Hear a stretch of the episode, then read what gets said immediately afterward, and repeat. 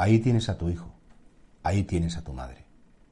El Papa Francisco ha instituido esta fiesta tan maravillosa que es el lunes, el día siguiente a la fiesta de Pentecostés, celebramos a María como madre de la Iglesia.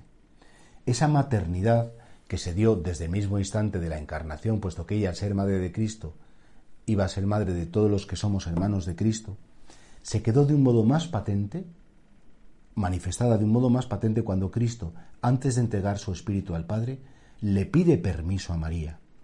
Dice el Papa Francisco que en ese momento dramático en el que choca el misterio del mal con el amor de Dios, Jesús quiere hacer una fórmula de revelación y preguntar a su madre, ¿quiere ser la madre de todos mis discípulos? Y a la vez al discípulo le dice, esta es tu madre, ¿quieres recibirla por madre? Dice que hasta que no sucedió eso, dice el Papa Francisco, Jesús no, no como que no completó su revelación, como que Jesús se da cuenta como que le faltaba lo más importante. Qué bonito como Dios que es tan, tan elegante, ¿no? Pide permiso a María para entrar en la tierra y pide permiso a María, no solamente para salir de la tierra, sino para que una vez que Él haya entregado su espíritu, que ella empiece el ejercicio de madre de todos los creyentes. Es madre de la Iglesia y es madre nuestra. Y por eso, claro, saber que me ha sido regalada una madre, que tengo mi madre de la tierra, los que la tenemos en la tierra o los que ya la tenéis en el cielo, la madre que nos dio a luz, la madre que nos engendró para la vida física y también, ¿por qué no?, para la vida espiritual, pero que además se nos ha regalado una madre. Y que esa madre que es la omnipotencia suplicante, esa madre que es la Inmaculada, esa madre que es la criatura más bella, más amable y, más grande que ha existido en la historia de la humanidad, ya forma parte de mí.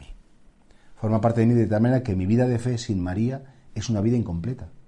Que mi vida de fe sin ella es una vida en la que le falta algo tan esencial y tan necesario que si María faltara en mi vida espiritual, al final mi vida espiritual se iría deteriorando de tal modo que la perdería.